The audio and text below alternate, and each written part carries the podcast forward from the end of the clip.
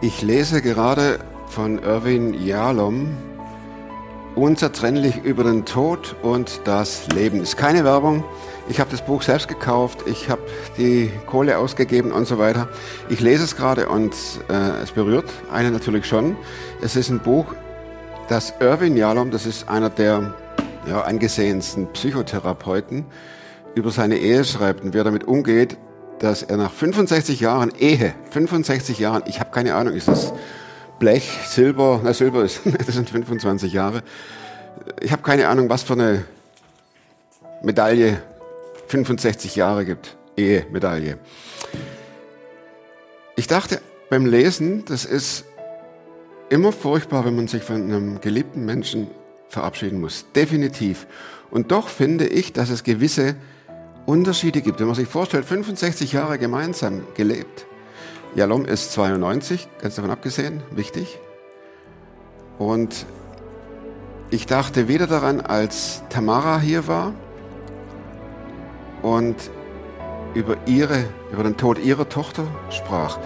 Und wenn man dann feststellen muss, das Kind kommt auf die Welt, alles cool, alles schön und fängt an zu laufen und wird sauber und alles toll, freut man sich ja, wieder ein neues Wort dazu gelernt. Aber anstatt so die, die, die Wissens- und Fähigkeitsleiter völlig normal nach oben zu gehen, reduziert sich auf einmal alles. Sie stolpert, sie wird blind, kann nichts mehr sehen, kann nicht mehr reden und die Ärzte sind natürlich erstmal unsicher. Und irgendwann kommt die äh, Diagnose Kinderdemenz. Ich habe das noch nie gehört. Kinderdemenz. Also ein Kind entwickelt sich zurück wie ein alter Mensch oder ein älterer Mensch, der an Demenz erkrankt. Das, Leute, das ging mir total zu Herzen, ehrlich.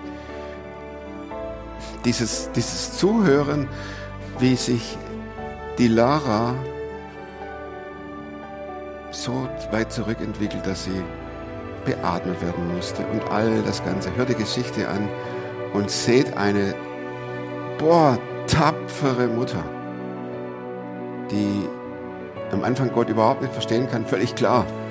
Und sagt, ich habe Schluss mit ihm gemacht.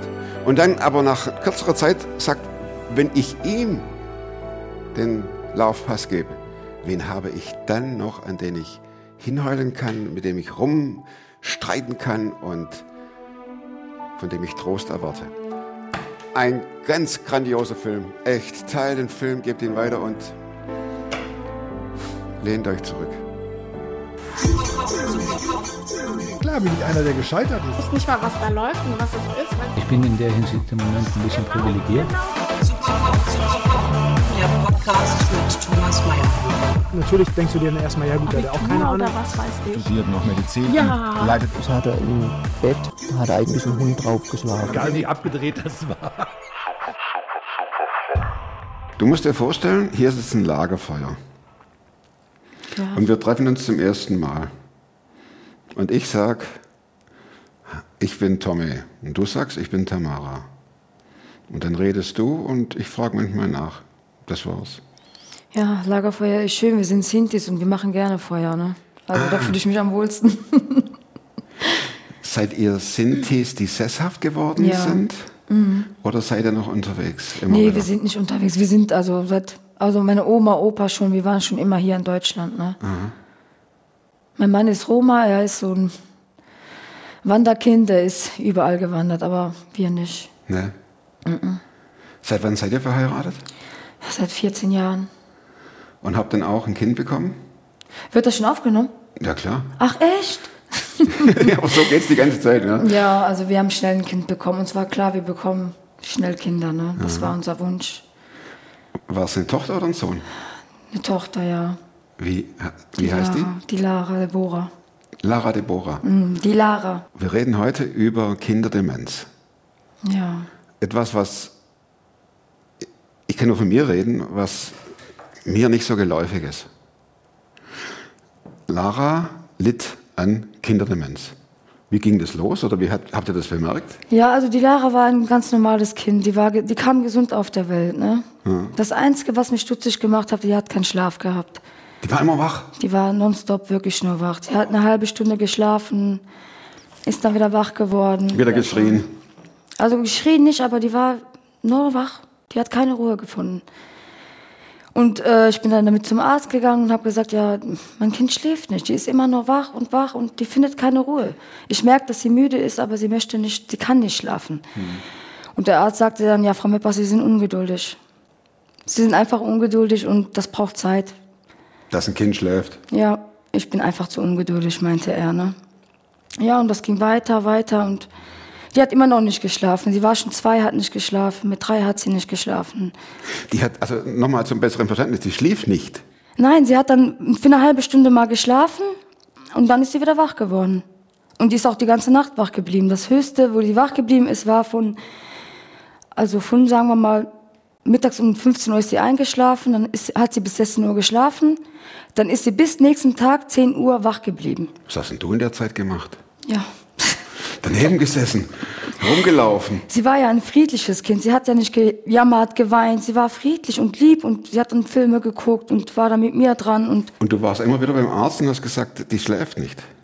ja, die Unruhe, was sie hatte. Aber die, die Ärzte haben mich nicht für ernst genommen. Die haben mich einfach nicht für ernst genommen. Erst wo sie drei war, dreieinhalb, da habe ich gemerkt, sie verlernt Sachen. Also Sachen, die sie konnte, hat sie dann nicht mehr gemacht. Also Die Entwicklung war ganz normal. Sie Ja. fing an zu sprechen, sie sie war lief. auch sauber, ja. Sauber war sie auch. Ja. Ja, dreieinhalb, da kann man sich ja richtig gut unterhalten schon. Sie hat keine Sätze gesprochen, das hat sie nicht gemacht. Also das sehe ich jetzt bei meinem Sohn, er hat mit drei schon richtig Sätze gesprochen. Sie nicht. Sie nicht, aber sie konnte reden. Also sie hat, ich hab, jeder hat sie verstanden. Sie hat dann einzelne Wor Worte nur geredet, ne? Das hieß dann am Anfang äh, Entwicklungsverzögerung. Ich habe mir auch nichts dabei gedacht. Ich dachte, das kommt halt ein Ja, bisschen genau, später. kommt später, ne? Aber sie war sauber, sie war auf Toilette, alles. Das hat gut geklappt. Ja, und später hat das dann angefangen. Die hat vergessen, auf Toilette zu gehen. Das ähm, Laufen ist immer schwieriger geworden bei ihr. Und dann bin ich zum Arzt gegangen und habe gesagt, ja, meine Tochter verlernt. Ich merke, Sachen, die sie vorher kan äh, konnte, kann sie jetzt nicht mehr. Ne? Und dann ist er erstmal stutzig geworden. Du hattest auch keinen Verdacht oder irgendwas, sondern du dachtest nur, da stimmt was nicht. Also wo das schon angefangen hat mit dem Laufen, da habe ich mir schon Sorgen gemacht. Da war es auch ernst. Also damit hat das ja angefangen. Nee, ganz äh, hat das angefangen mit das Schielen auch, mit ihrer Sehschwäche. Aber da hat sie eine Brille bekommen und habe gedacht, ja, die braucht halt eine Brille. Ne? Man denkt ja nicht erstmal das Schlimmste. Ganz genau. Ja, das fing dann an mit der Sehschwäche und dann mit das Laufen. Und wo ich den Arzt das erklärt habe, dass sie dann ähm, weniger spricht, weniger läuft, also so zitterig wird auf die Beine, dann hat er sich erstmal auf den Weg gemacht und dann hat er erstmal Untersuchungen gemacht und alles. Dann waren wir auch von da an, war man ja nur noch im Krankenhaus. Und das hat trotzdem noch vier Jahre gedauert, bis wir die Diagnose hatten. Was gab es da für Zwischendiagnosen?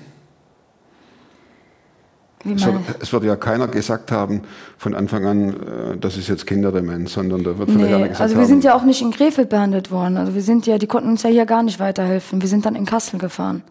Kinderdemenz. Ja, aber es gibt ja auch verschiedene Stufen. Es gibt zwei, drei und zwei, drei, das sind die häufigsten. Also die sind nicht so selten. Aber die Lara hatte äh, Stufe sieben und das war nochmal was ganz anderes. Das war so selten.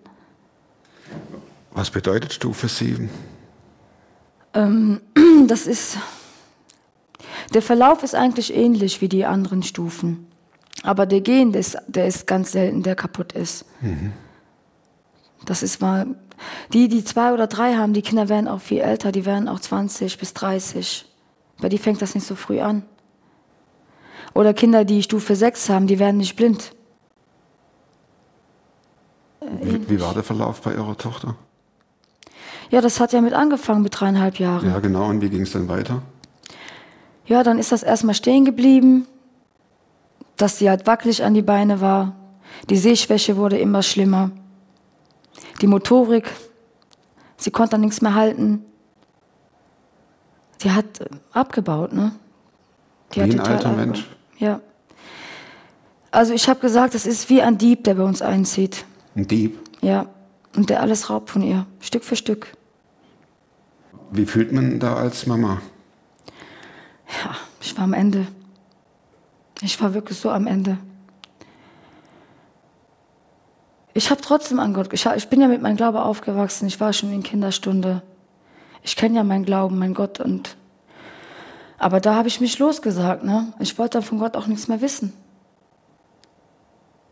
Ich habe gesagt, das kann nicht sein. Das ist ein Kind, das ist so jung, was hat das getan? Ja. Und das Beste war, bevor die Diagnose äh, rauskam, habe ich ja vorher schon immer ähm, im Internet mich schlau gemacht, was könnte das sein. Also ich habe jede Menge Krankheiten durchstudiert. Und ich habe auch die Krankheit gelesen, ne? Und ich dachte, nein, das kann nicht sein. Das lässt Gott nicht zu. Also die Krankheit, nee, Gott, das machst du doch nicht. Und habe auch nicht weitergelesen, weil ich dachte, das, das wird nicht passieren. Das lässt Gott doch nicht zu. Ja, und dann, wo ich die Diagnose bekommen habe, habe ich dann nicht mehr weiter studiert. Wie alt war Lara da? Da war sie sieben. Konnte schon nicht mehr reden? Nein, das hat früher aufgehört. Die konnte dann auch nicht mehr sehen. Sie war dann komplett bettlägerisch. Sie, hat dann, die, sie konnte auch nicht mehr essen. Sie hat eine Magensonde gebraucht. Dann hat das angefangen mit der Spastik richtig schlimm. Also die war so verbogen wie ein äh, Fragezeichen war ihr Körper von der Spastik. Man konnte sie auch nicht mehr im Kindersitz äh, sitzen, also im Kinderwagen oder mit der eine Runde rausgehen und fahren. Das war gar nicht möglich. Da hat sie noch mal eine Operation bekommen. Das ist so eine Pumpe hier im Bauch. Das ist so rund. Und da sind so Schläuche dran, die gehen in den Rückenmark und transportieren den, äh, die Medikamente dann im Gehirn. Wegen die Spastik. Und du sitzt an ihrem Bett und verstehst nichts mehr. Ja. Also ich war auch sauer auf Gott. Ich war so oft sauer auf Gott. Weil ich hatte da noch Hoffnung gehabt und ich habe gedacht, Gott, du heilst die. Du wirst das nicht lassen. Und ich habe um Heilung gebeten. Und es wurde immer schlechter. Es wurde wirklich immer schlechter. Dazu kamen ja noch Anfälle auch noch. Wie habt ihr das eigentlich eigentlich als Familie ertragen? Ja, das war ganz schlimm. Also mein Vater ist ja 2015 gestorben. Plötzlich unerwartet. Und meine Familie hat damit noch zu kämpfen gehabt in der Zeit. Und da hat das ja angefangen mit die Lara. Also wir haben alle nicht verstanden, was da passiert. Wir waren alle total verwirrt und die Trauer war noch nicht vorbei, dann fängt das mit die Lara an. Ne? Das war ganz schlimm, die Zeit. Und meine Ehe, die war, die war ein Schrotthaufen. Das war keine Ehe mehr. Da war nichts. Habt ihr euch getrennt? Nee, mm, mm. wir haben uns nicht getrennt. Das war ja die, nicht nur die Lara war krank, wir waren auch krank. Es war alles dunkel um uns.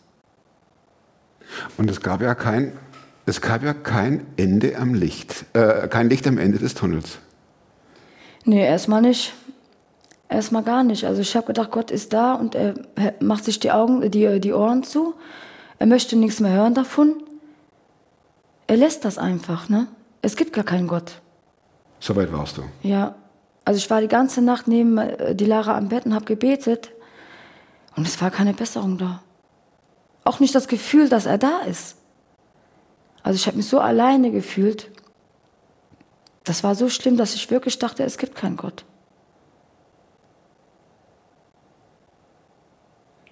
Lara baute immer weiter ab, oder? Ja, immer, bis zum Ende hat sie ja noch Sauerstoff gebraucht.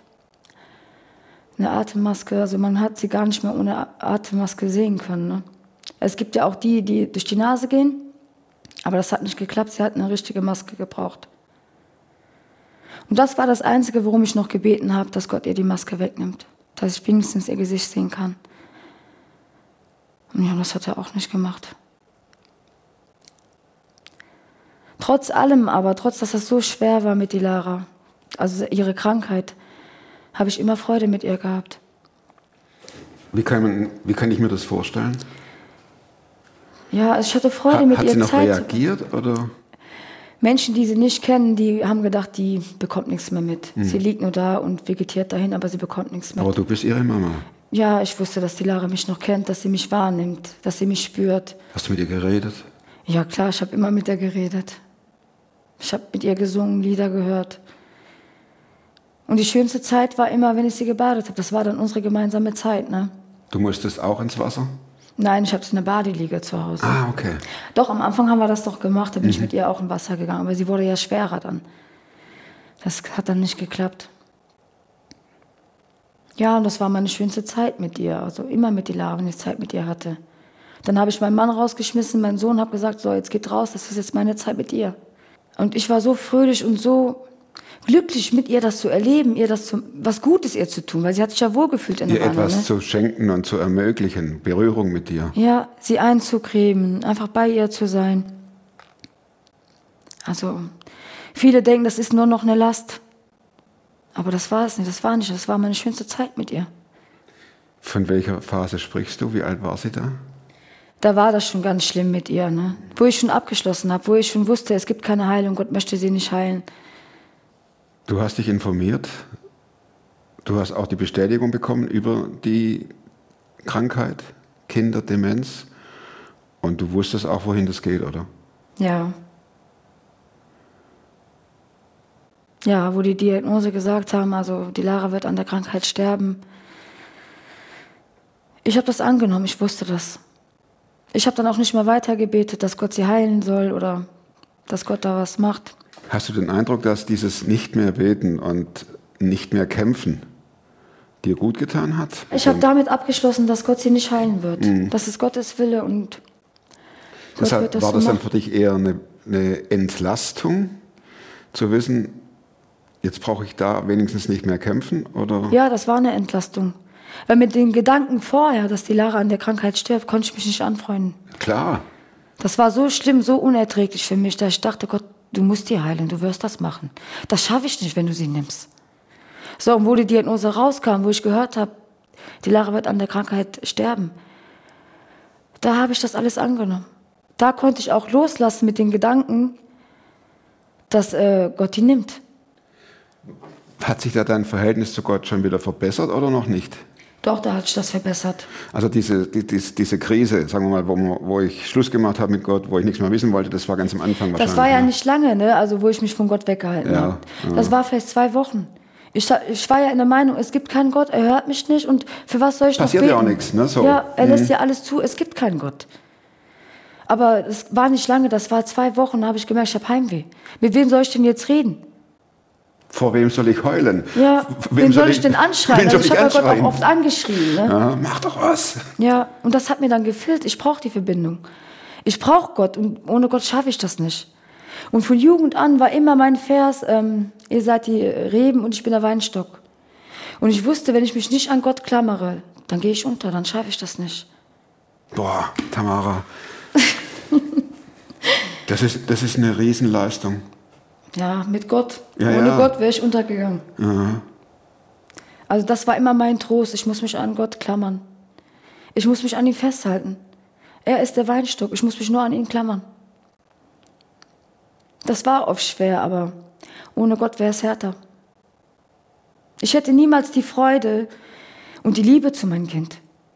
Allein sein Kind so zu sehen, Tag für Tag, ich hätte das nicht geschafft. Tamara, ich habe mir gerade überlegt, wie das ist. Du siehst dein Kind und es wird ja, sage ich mal, jeden Tag ein Stück weniger.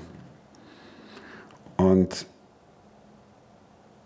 es kostet einmal unendlich Kraft, das zu sehen, aber auch es zu pflegen. Wahrscheinlich waren auch Krankenhausaufenthalte nötig und das Leben ging ja weiter mit eurem Sohn und mit der Ehe und alles hat sich doch auf die Tochter fixiert, oder? Es hat sich alles um meine Tochter gedreht. Alles. Wir hatten keine Wohnzimmer mehr, keine Küche. Wir haben dann in ihr Zimmer, wir haben das Schlafzimmer komplett weggemacht, damit sie ein größeres Zimmer hat. Und egal wer reingekommen ist, wir waren alle in ihr Zimmer. Es gab es nicht, dass wir im Wohnzimmer sitzen alleine oder in der Küche uns hinsetzen. Alles hat sich in ihr Zimmer abgespielt, weil wir wollten nur bei ihr sein. Und zu der Zeit haben wir auch keine Krankenschwester gehabt. Ich wollte das auch nicht. Die letzten zweieinhalb Jahre haben wir erst äh, Hilfe in Anspruch genommen, ne? Vorher nicht. Und das war jeden Monat. Wir mussten jeden Monat nach äh, Kassel. Ich wusste schon, ich muss meine Sachen packen. Es wird wieder so, so weit sein. Wir müssen wieder dahin. Wie lange? Zwei Wochen, drei Wochen, manchmal auch einen Monat. Wann wurde es schwächer wo du dachtest, jetzt geht's dem Ende zu? Das war oft. Also 2016, das war der Totalabbau von Dilara. Da hat sie alles auf einmal verloren. Da hat sie keine Kopfkontrolle mehr gehabt. Sie konnte ihr Kopf nicht mehr so halten. Sie hat eine Magensonde gebraucht. Das war alles innerhalb von drei, vier Monaten. Dann ist sie noch blind geworden. Dann kam die Spastik noch dazu. Das war alles in, innerhalb von fünf, sechs Monaten. Das war schon damals der Punkt, als ihr dachtet, sie steht kurz vor dem Himmel. Nee, da noch nicht. Ne? Das war das letzte Jahr, also 2018. Denkt man das überhaupt? Oder hofft man und will sie halt wahr? Ja, ich habe lange gebraucht, damit erstmal zurechtzukommen. Ne? Ich habe lange gebraucht. Aber für mich war das immer so klar, ich weiß, ich muss die Lara gehen lassen. Ich werde sie gehen lassen. Weil ich weiß, was sie erwarten wird. Und mein Mann, der konnte das gar nicht. Wenn er das nur gehört hat, da haben wir schon gestritten davon. Wenn ich gesagt habe, stell dir mal vor, die Lara wird geheilt und sie läuft, sie sieht, sie kann endlich glücklich sein. Und er wollte das nicht hören. Ich Dann verstehe das auch. Dann im Himmel. Ja. Ja. Und ich habe ihm dann ein Beispiel genannt. Ich habe gesagt, stell dir mal vor, die Lara kann geheilt werden. Aber dafür muss sie dann in ein anderes Land. Und nur da kann sie geheilt werden. Aber wir müssen in Kauf nehmen, dass wir die nicht sehen. Das Gutes hat er Beispiel. Nie, nie verstanden. Und jetzt Gutes versteht er das. Aber in der Zeit, Gott hat mir da schon so einen Blick dafür gegeben. Und so klar, ich, alles hat er mir schon gezeigt.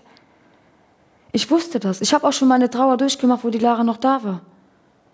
Also über jede Fähigkeit, was sie verloren hat, habe ich getrauert. Ich wusste, was sie am Ende anziehen wird. Ich habe schon Geld gespart für ihre Beerdigung. Ich habe das schon alles vorher schon alles, was heißt vereinbart. Also Ja, Ich weiß nicht, wie ich das sagen soll. Durchgedacht, durchgespielt. ja, und alleine, ohne meinen Mann. Ne? Mhm. Weil mit denen konnte man nicht darüber reden. Der hoffte immer noch. Ja, also er hat bis zum Ende noch gehofft. Er hat auch gedacht, die Lara wird noch 20 Jahre bei uns bleiben. Wo ich schon alles wusste und ganz klar gesehen habe. Ja, das wollte ich noch sagen, ja, wo die Lara blind geworden ist. Also das war, eine, äh, wo ich dachte, das bricht mich. Wenn die Lara blind wird, das wird mich brechen. Ja, und dann, ich, mein Mann, das wusste mein Mann, dass sie schon blind ist. Aber ich nicht, ich habe ihr trotzdem weiter noch die Brille drauf getan. Und dann sind wir zum Augenarzt gegangen, wir zur Kontrolle, mussten wir ja sowieso immer dahin. Und in der Zeit war die Lara schon blind. Aber ich hatte keinen Gedanke daran. Dann hat der Arzt uns gesagt, ja, die Lara ist blind. Sie sieht nicht mehr, die Brille brauchen sie nicht mehr. Da ist eine Welt für mich zusammengebrochen. Kann man sagen, dass das so ein ganz langer Abschied ist? Ja. Stück für Stück. Ja, obwohl sie blind war, ne, das war ja das Schlimmste für mich, wo ich gedacht habe, Gott, jetzt hast du sie noch im Dunkeln gelassen. Aber ich, ich weiß, die Lara war nie im Dunkeln. Die war vielleicht ein, in einem Moment, wo es wirklich in ihr dunkel war. Aber danach hat Gott mir gezeigt, wie, wie nah er die Lara ist, dass Gott die Lara nicht im Dunkeln lässt. Ich kam in ihr Zimmer, und das war ja gerade, wo sie blind geworden ist. Ich kam in ihr Zimmer und sie hat so einen Strahl im Gesicht gehabt. Das ganze Zimmer war hell durch ihr Strahlen. Dann habe ich gesagt, nee Gott, du hast sie nicht im Dunkeln gelassen, sonst wird die Lara nicht so strahlen. Sie sieht dich, ich weiß, sie, sie wird was Schönes sehen und du hast Kontakt mit ihr, du kennst ihre Stimme, du kennst ihre Gedanken und du lässt sie auch nicht im Dunkeln. Und das war auch so, die Lara war, war nicht im Dunkeln. Und als dann klar war, jetzt neigt sich ihre Zeit hier auf der Erde dem Ende entgegen, konntest du sie gehen lassen? Ja. Blöde Frage, weil Nee, damit muss man sich ja auseinandersetzen. Ne? Also ich konnte du sagtest ja, dass du lassen. schon äh, lange vor deinem Mann die, diese Gedanken äh, durchspielt hast, durchgespielt hast und äh, dir Überlegungen gemacht, was zieht sie an in der Beerdigung oder wie, wie, wie läuft die Trauerfeier ab. Aber es ist ja doch was anderes, wenn es dann soweit ist und die letzten Stunden anfangen. Ja. Also ich habe mich ja vorher schon mit den Gedanken ähm, beschäftigt. ja.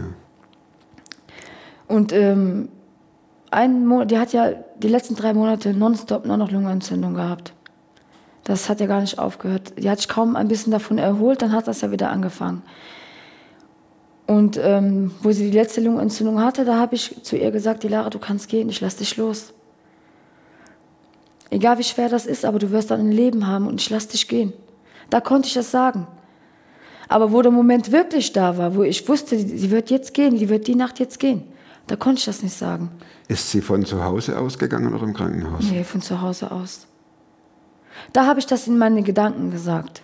Ich habe ihre Hand gehalten und habe gesagt, in meine Gedanken aber nur, ich lass dich gehen, die Lara, du gehst nach Hause, du gehst, du gehst jetzt in die Herrlichkeit, wo du immer ein Leben hast. Jetzt wirst du ein Leben haben und du wirst sehen und glücklich sein. Mit den Gedanken habe ich die gehen gelassen. Aber, in, aber sagen konnte ich das nicht. Aussprechen habe ich nicht geschafft, das zu machen. Sie war also nicht allein, als sie gegangen ist. Nein. Mhm. Sie war nicht allein. Also Gott war ja mit in den Ganz Zimmer. davon abgesehen, dass Gott die Arme ausbreitet und sagt, hey, Schatz, super, du bist hier. Jetzt wird mal gelaufen, jetzt wird mal gesehen, jetzt wird mal gelacht. Ne? Also äh, im Himmel. Aber es ist ja was anderes, wenn man dann die letzten Schritte noch gehen muss. Hier, ihr als Eltern, du als Mutter. Ja, das war ja in der Nacht, also wo ich dann gesagt habe, die Krankenschwester war ja auch dabei, was ist das jetzt? Ist das jetzt ein Sterben? Wird die Lara jetzt sterben? Und weil sie nichts gesagt hat, wusste ich das schon. Ich wusste das. Und da habe ich kurz also einen Heulkrampf bekommen, aber richtig. Und ich habe geweint und geweint und ich, was kann nicht sein? Ich glaube das nicht, das wird jetzt wirklich passieren. Innerlich habe ich eine Stimme gehört, weine nicht. Du willst doch nicht, dass die Lara so, so äh, das mitbekommt, so noch hört, dass du weinst. Die soll doch in Frieden gehen. Und dann habe ich schlagartig aufgehört. Ich habe dann aufgehört, ohne Schmerz und ohne nichts. Und habe gesagt, ja, stimmt. Ich, jetzt werde ich nicht weinen. Und ich habe dann auch nicht mehr geweint. Ne? Das war vor 18 Monaten. Ja. Und das war nicht, also es war so ein Frieden in dem Zimmer, so eine Ruhe. Das ist unbeschreiblich. Und da war Gott wirklich mit in dem Zimmer. Wie habt ihr das aufgearbeitet oder kann man das in so kurzer Zeit überhaupt schon unter die Füße kriegen? Auch die Ehe und Familie, das ist ja, Ja. dafür geht ja das Zeit des Aufräumens und des, Also von, ich kann nur von mir, von mir reden. Also danach hat Gott mein Herz erneuert. Mein ruheloses Herz und mein ängstliches Herz hat er komplett erneuert. Ich habe ein ganz neues Herz bekommen. Ein Herz, das so dankbar ist und so viel Frieden in sich hat, was ich vorher nie hatte. Meine Ehe ist da besser geworden. Er hat auch meine Ehe erneuert. Wir, also mein Sohn musste ja immer zurückstecken. Er war ja ein Schattenkind. Es hat sich ja alles um die Lara gedreht. Also bei uns ist dann wirklich Ruhe eingekehrt. Das hört sich jetzt komisch an, weil meine Tochter gegangen ist und alles ist gut geworden. Aber vorher war es ja nicht alles gut. Wo die Lara da war, war nicht alles gut. das kann ich absolut verstehen. Es dreht sich alles nur noch um eine, um eine Sache. Also nicht Person, sondern Sache. Wo kriege ich das her?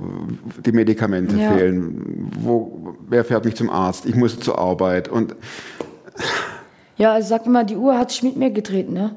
Also ich bin mit die Uhr gegangen. Also die musste um 14 Uhr Medikamente bekommen, dann wieder um 16 Uhr, um 18 Uhr, um 0 Uhr. Das, Nahrung musste angeschlossen werden. Das ging ja, also kontinuierlich war man nur noch äh, in Einsatz. du sagst, du sprichst von Frieden, Tamara, aber bist du nicht in ein Loch gefallen hinterher? Nee. Du warst ja, das war ja hochaktiv alles.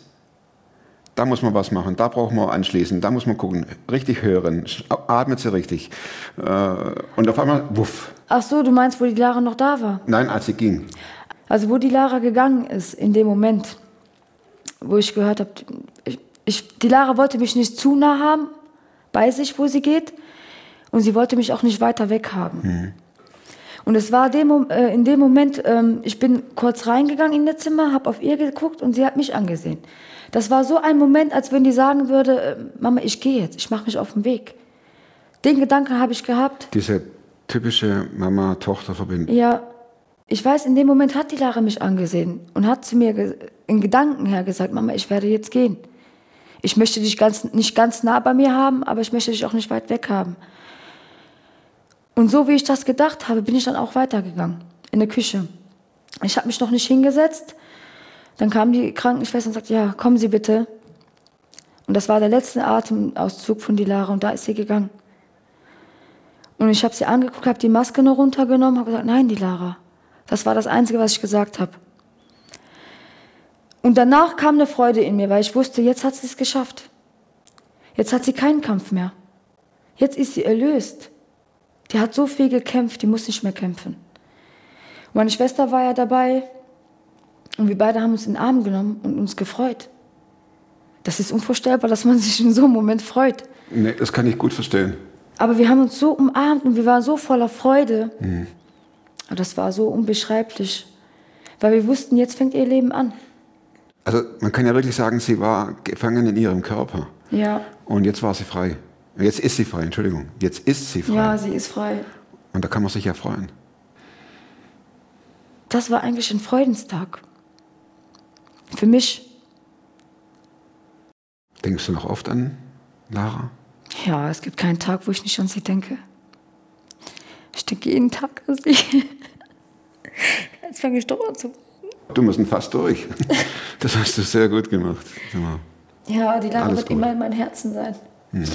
Und ich weiß, ich werde sie wiedersehen. Und dann werde ich jubeln und schreien vor Freude. Du wirst den ganzen Himmel niederbrüllen. Ja. ja. Also Vielen Dank, Tamara. Sein, Vielen Dank für dieses klare Statement, echt. Ich muss noch dazu sagen, das hört sich so an am Ende, als, es, als ob alles nur schön wäre, ob alles nur gut wäre. Nein, das war am Ende schön. Aber der Anfang und alles, wie das gelaufen ist, das war ein Tornado. Das war wirklich ein Tornado. Meine Trauer habe ich vorher schon alles durchgemacht. Oh. Wer ist Gott für dich? Ja. Tamara. Er ist der Licht auf meinem Weg. Und ich weiß, er lässt mich nicht im Dunkeln. Und mein liebender Vater. Er hat mich so getragen, er hat mich wirklich mit beiden Armen in den Arm genommen und mich in seinen Arm geschlossen und gehalten. Ne? Und das habe ich gespürt. Und da konnte ich sagen, er ist mein liebender Vater. Und auch die Beerdigung, also das ist die Beerdigung, ich habe äh, eine Krankenschwester, habe ich das dann geschrieben und die hat das dann vorgelesen. Ich habe geschrieben, also dieser Tag, das ist für mich wie die Laras Geburtstag. Wir haben alle weiß getragen und ich wollte dann in dem Brief auch erklären, warum. Ich habe geschrieben, wir tragen weiß, weil wir wissen, die Lara lebt. Und wenn ich schwarz tragen würde, dann würde ich sie für tot erklären. Und der Tag ist wie ein Geburtstag. Also die Lara lebt und sie hat Geburtstag. Ne? Und das an ihre, äh, ihre Beerdigung.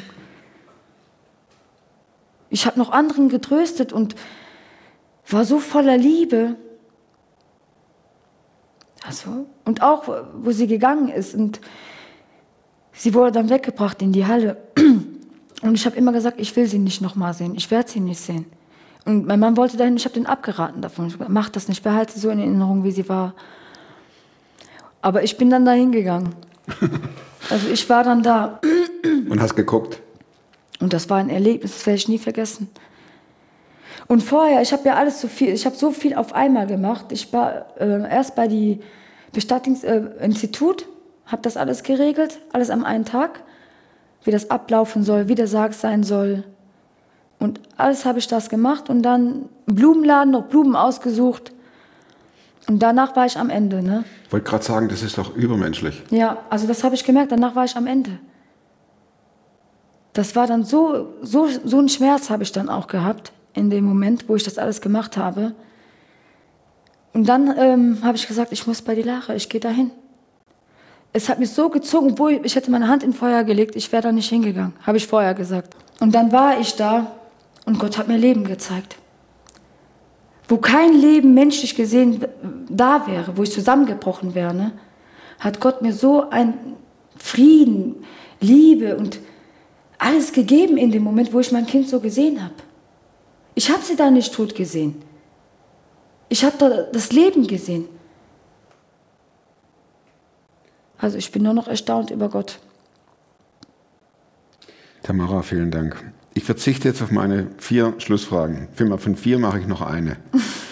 Denn ich denke, mir ist es wichtiger, dass wir darüber sprechen oder dass du darüber sprichst. Es ist so zu Herzen gehend, im positiven Sinn, auch ermutigend äh, für Menschen, die im Leid stehen, sich trotzdem Gott anzuvertrauen und zu sagen, ich, ich lasse dich nicht los. Deine zwei Wochen Kampf, die du hattest mit Gott, ist ja nichts im Vergleich zu der langen Kampfesphase, die du oder ihr hattet als Familie. Wenn Lara starb mit elf oder fast zwölf.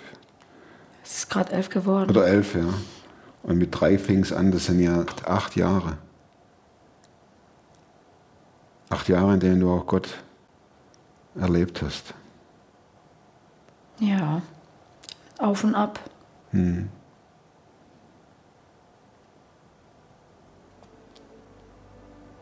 Was würdest du auf ein Plakat schreiben, das irgendwo an einer vielbefahrenen Straße steht? Ja, nur Jesus kann dir Frieden geben, was er die Welt nicht geben kann. Danke fürs Zuschauen. Ach komm, 500 Daumen sind echt zu wenig. Gebt den Film weiter, teilt ihn und danke fürs Zuschauen, echt. Und ich bin, ich finde es ein Vorrecht, dass ich solche Geschichten hören darf als Erster, weil mich, mich bläst ja da auch immer um. Und ich habe natürlich einen Ansatzpunkte, wie jetzt in das Buch vom Jalom oder Jalom vielmehr. Es sind Gedankenanstöße. Wie lebe ich mein Leben heute? Wie, wie glaube ich? Und da wünsche ich euch wirklich, dass ihr dran bleibt, gute Gedanken habt und dass ein Wort sich in euch immer größer aufbläst. Und das heißt Hoffnung. Mit dieser Hoffnung sage ich bis in zwei Wochen. Und da gibt es dann den nächsten super frommen Film. Macht's gut und tschüss.